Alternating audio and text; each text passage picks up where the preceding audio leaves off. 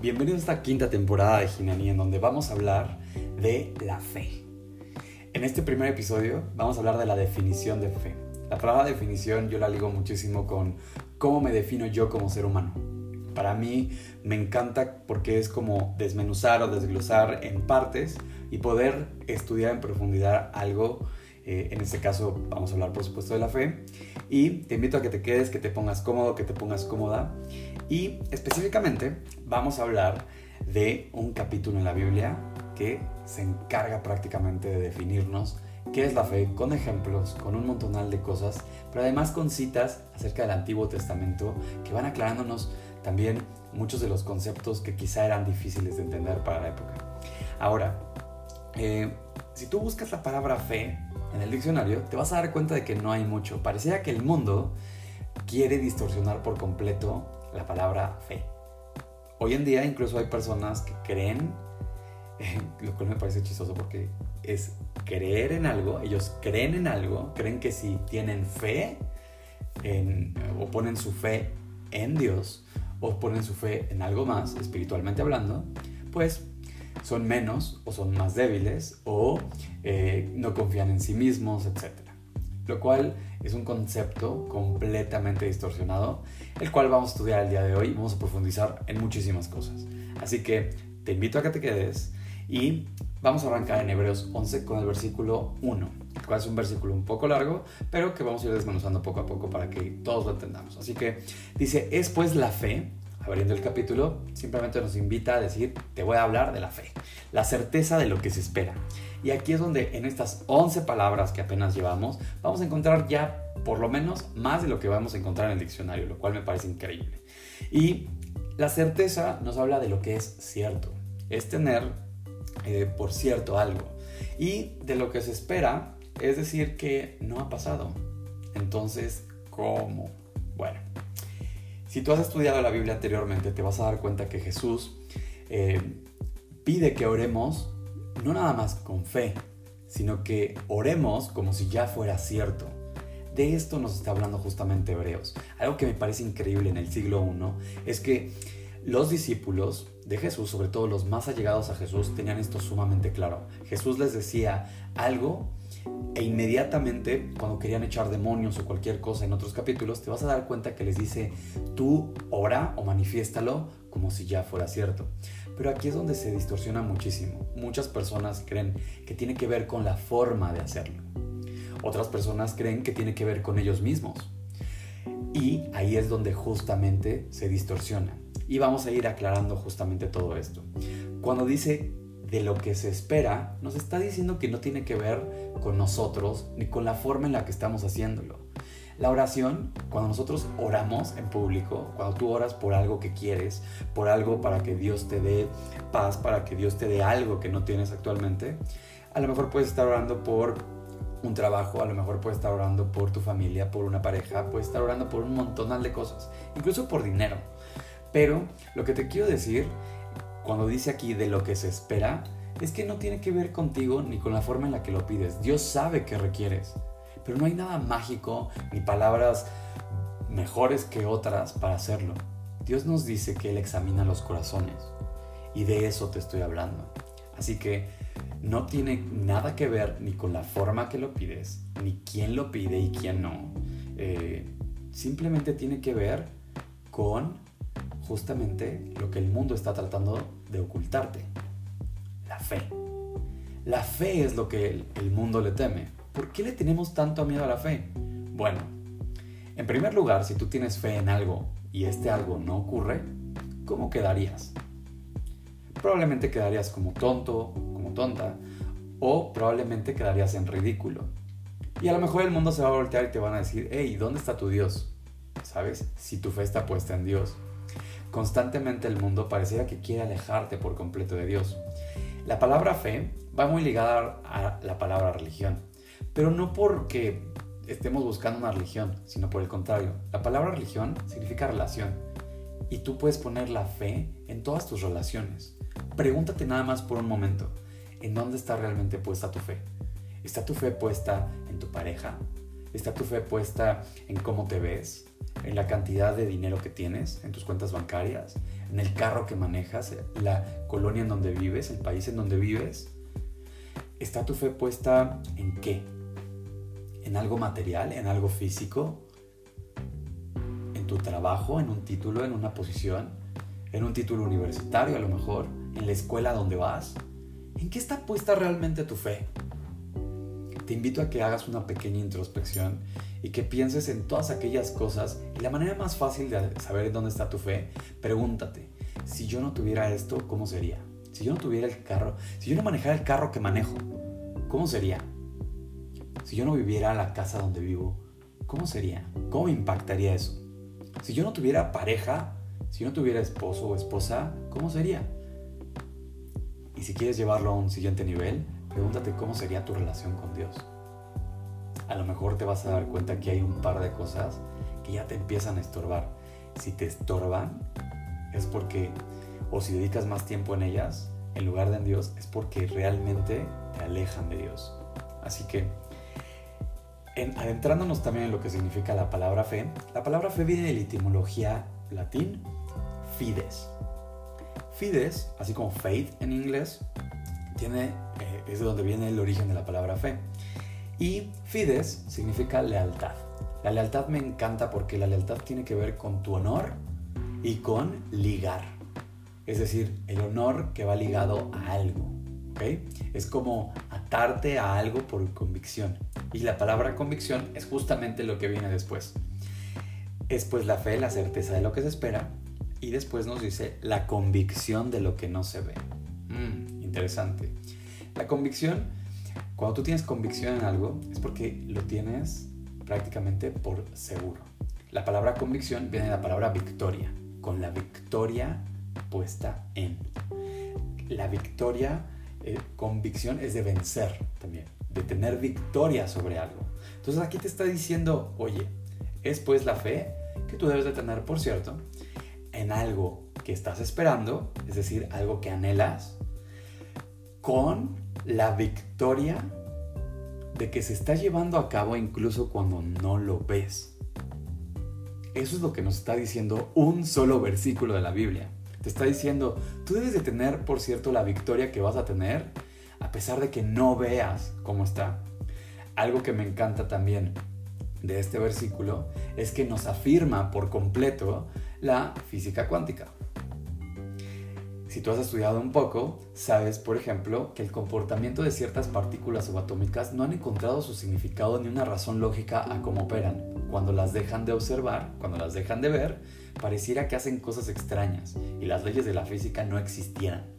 Bueno, la Biblia, muchísimos años antes de estos estudios, muchos siglos antes, nos está diciendo que es la convicción de lo que no se ve. Tú debes de tener por cierto eso. Y algo que también me llama la atención es que justamente los discípulos que tenían esto clarito son aquellos que estaban más allegados a Jesús. Jesús pareciera que nos dice, ora como si ya fuera cierto. Y aquí en esta carta a los hebreos se está reafirmando, con palabras quizá un poco distintas, pero si tú lees pasajes como cuando los discípulos querían echar demonios y no podían, o cuando los discípulos querían hacer algo, pareciera que ellos estaban más preocupados en la manera de pedir, que estaban más preocupados en los mecanismos y Jesús constantemente les dice, no tiene que ver con lo que haces, tiene que ver con quién eres, no tiene que ver con lo que dices, tiene que ver con tu corazón porque Dios lo examina.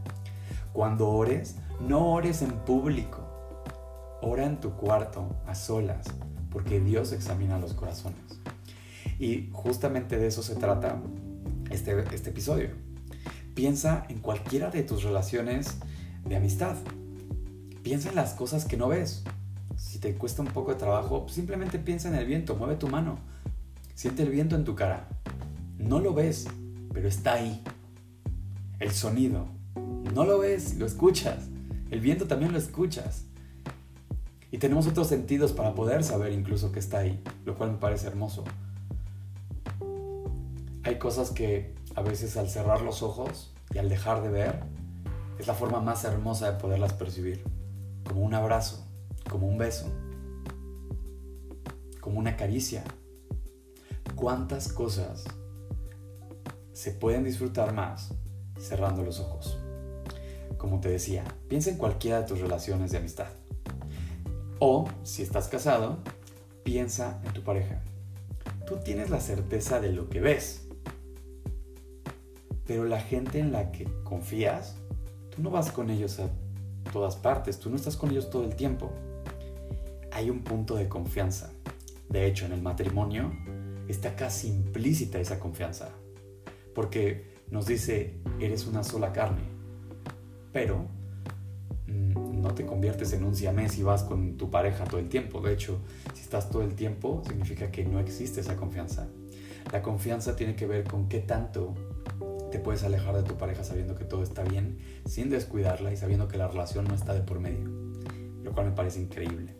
Ahora, si tú eres de esas personas que dicen, bueno, es que yo no tengo fe en nada, tranquilo, tranquila. La vida está diseñada y todo en estas últimas, estas últimas generaciones están diseñadas para tener fe. Y vas a decir, ¿de qué hablas? Bueno, ¿te has subido a un avión? Si te has subido a un avión o te has dormido en algún transporte público o has tomado un Uber o un, taxi, bueno, te quiero decir que estás confiando en alguien, estás confiando tu vida en algo, sobre todo en la parte del avión tú no tienes control sobre la altitud, sobre un montón de cosas que están ocurriendo. De hecho, muchas veces pudieron haber ocurrido cosas de las cuales ni siquiera te enteraste. Y a lo mejor nada ocurrió. Pero el simple hecho de subirte a un auto, a un avión, a un vehículo, o pasar tu tarjeta en un establecimiento, poner todo tu dinero en un banco, por inseguro que tú seas, significa que estás confiando o en una institución o en unas que al final son personas te invito a que lleves esto un poco más profundo. Si te cuesta trabajo tener fe y estás en esta paranoia, como de no, es que tener fe me vuelve débil o es que tener fe me vuelve menos, tranquilo, la vida está diseñada para que confiemos y confiamos en un montonal de cosas. Simplemente confías en el aire que respiras. Confías en que el aire no está contaminado. Confías en el agua que te tomas, en los productos y en las marcas donde tienes puesta tu confianza. Hay ciertos productos que te gustan, hay otros productos que no. Esto es tener fe, ¿sale? Así que, pero bueno, ¿qué dice la Biblia? Bueno, en la segunda parte, que ya dijimos que menciona la convicción, es con la victoria y eso se manifiesta con fuerza, ¿sale? Es interesante que la Biblia nos explica primero qué es la fe y lo hace de una forma agnóstica. Aquí no nos ha dicho, oye, debes de tener tu fe en Dios. Simplemente nos está diciendo qué es la fe. ¿De dónde viene? ¿Por qué es importante? Y nos está invitando a abrirnos a nuevas posibilidades. No nos está diciendo nada. Ahora, la parte en donde hablamos de las cosas que no se ven, el mundo está diseñado para ver la belleza de las cosas, pero para no ver también muchísimas otras. De hecho, tú no ves tu rostro el 99% del día. ¿Te has preguntado eso? este ejemplo lo he puesto muchísimas veces porque me parece sorprendente. De hecho, no ves más allá del 60% de tu cuerpo. No sabes cómo te ves por detrás para empezar. Si tú vas caminando en la calle, tú no sabes ni siquiera cómo te ves caminando por detrás. Ahora, el siguiente versículo dice, por eso alcanzaron buen testimonio los antiguos. Piensa en las generaciones anteriores a las nuestras si hay alguna relación que admires, perdón, si hay alguna generación que admires, si hay alguna relación que tengas a lo mejor con ellos que por el simple hecho de que te llame la atención, a lo mejor piensas en una generación en los 50, en los 80, a lo mejor piensas en una generación mucho más antigua. Pero el punto es que si hay alguna generación que admires, está hablando de ellos. La Biblia lo que te quiere decir es que hay gente que ha caminado mucho antes que tú que ha respirado, que ha comido, que ha sufrido, que ha vivido, que se ha enamorado mucho antes que tú. Y que la gente que prevalece es a través de un testimonio. Y aquí te dice, buen testimonio. Las decisiones que toma cada ser humano es a partir de la fe. Si tú compras algo, puede ser una casa, puede ser un vehículo, es porque tienes la fe de que vas a tener esa victoria. hablando de algo material. Mira tu país, mira tu nación, o la nación en donde estés. Si, estás en, eh, si eres extranjero en una nación, alguien creyó en esa nación. Tan es así que hoy tienen leyes, que tienen, pero arrancó como un suspiro.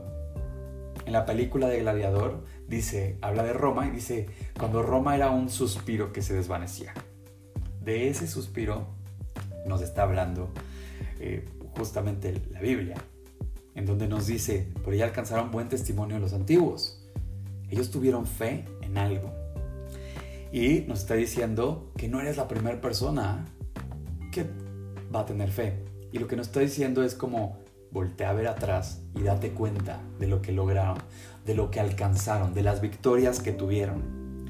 Y me encanta porque es completamente agnóstico, nos lleva al pasado y nos trae al presente. El siguiente versículo, y aunque te parezca ridículo, pero te sorprendería, eh, saber que requieres mucha, mucha más fe y aprovecho para, hay un avión volando arriba de mi casa, hay muchísima más fe, requieres más fe para subirte a un avión que para creer un capítulo de la Biblia. Te lo prometo. A veces se necesita mucha más fe para creer en una, en una teoría, puede ser la teoría de lo que, que quieras, o algún estudio científico en ocasiones, sobre todo aquellos estudios científicos que, son como, que se han quedado en teorías por muchos años la teoría de, la relatividad, la teoría de eh, la evolución, la teoría de un montón de cosas. Estamos rodeados de teorías. Requieres más fe para creer en todas esas cosas que para creer en un capítulo de la Biblia muchas veces. De verdad, te va a sorprender. Em, y bueno, como te decía, hay estudios científicos ni siquiera comprobables, pero que la gente los pone antes de creer en Dios. El siguiente versículo dice, por la fe entendemos haber sido constituido el universo por la palabra de Dios, de modo que lo que se ve fue hecho de lo que no se veía. En este momento, pues probablemente dices, ah, pues sí, claro, todo está formado de átomos, son cosas que no vemos, o hay energía, o hay un montón de cosas de las cuales que hoy sabemos. Pero te invito a que reflexiones un poco esto se escribió cuando no teníamos la tecnología que hoy tenemos. Esto se escribió muchísimos siglos antes. Y el día de hoy es tan vivo y es tan real y parecía que nos está hablando como si nada. Y nos dice que fue hecho por la palabra de Dios. Cuando tú vas a hacer algo, todo parte de una declaración. Todo, absolutamente todo. Piensa por ejemplo en el matrimonio empieza con una declaración de amor. Tú te le declaras a alguien y entonces ese alguien te dice si también comparte el mismo amor por ti y entonces se puede convertir en algo. Cuando leemos en Génesis te vas a dar cuenta que primero Dios declara algo con su voz y se manifiesta después. Siempre, cualquier sueño, cualquier cosa, aquí lo que la Biblia nos está diciendo es, decláralo. De viva voz, comprométete a algo. Eso es lo que nos está diciendo. Y lo más importante es que Dios te ama, aunque tú no lo veas. Y Dios te está buscando, aunque tú no lo reconozcas. Dios quiere que te acerques a Él, aunque hasta ahora probablemente hayas elegido cosas en las que en realidad lo único que hacen es que te alejan de Dios. Piensa en todas aquellas cosas en donde pues, no hay fruto. Y a lo mejor te estás preguntando, bueno, ¿y cómo me comunico con Dios? ¿Cómo le hago para verlo, para saber que está ahí, para saber que quiere tener una relación interpersonal? Bueno, lo primero es hacer un alto en tu vida. En tu vida detente. Haz un alto. Mira en dónde estás parado. Tómate un minuto o un par de ellos, si así lo deseas. Incluso puedes ponerle pausa a este podcast para reflexionar acerca de tu vida, acerca de tu relación con Dios, de los lugares, de las personas en donde está puesta tu fe actualmente. Como ya dijimos, puede estar en cualquier cosa material te puede llegar a sorprender las cosas en las que ya estamos dando por hecho, poniendo nuestra fe en ellas. Y ya que estás ahí, voy a decir una oración con todo propósito, con el fin de que sepas cómo puedes empezar a trabajar en tu relación con Dios. Cómo puedes empezar a poner realmente tu fe en las cosas que Dios quiere para ti, en los anhelos que tienes, pero no los anhelos eh, de capricho que usualmente tenemos, no, sino en aquellos anhelos de cosas por las que realmente vale la pena orar. Así que no hay, no hay que hacer nada espiritual ni mucho menos, simplemente ahí donde estás, tómate unos instantes para reafirmar tu relación con Dios. Si te sirve, puedes cerrar tus ojos y dirigirte a Dios en estos términos. Dios, te doy gracias por este día. Te quiero pedir que tú me bendigas, que me cuides y que me guardes. Te pido que tú fortalezcas tu relación conmigo, Dios. Quiero que me hables claramente, quiero ser capaz de entender el plano, el propósito que tú tienes para mi vida. Te doy gracias porque no tengo ni idea de cuántas veces me has buscado. Y te pido perdón si no he sabido escuchar. Pero el día de hoy quiero escuchar tu voz. Quiero que te acerques a mí, quiero que camines conmigo por el resto de mi vida. Quiero que me acompañes en cada paso que dé y que cada decisión que yo tome, Dios, me acompañes y que me des la sabiduría para llevarla a cabo. Dios, gracias porque no tengo ni idea de todas las cosas que has hecho por mí, Dios. Todas las cosas que yo ya doy por alto. Simplemente hay veces que me duermo y hay veces que despierto y ya estoy ahí. Mi corazón no deja de latir, mis órganos no dejan de funcionar y yo sigo aquí. Te doy gracias por todo lo que has hecho por mí que yo no me he dado cuenta, Dios. Y te pido que te acerques a mí Quiero tener una relación personal contigo. Quiero ser capaz de hablar contigo como hablo con cualquier persona, Dios. Y entender el plan y el propósito de mi vida. En tu nombre, Dios, te lo pido. Espero que te haya gustado este podcast.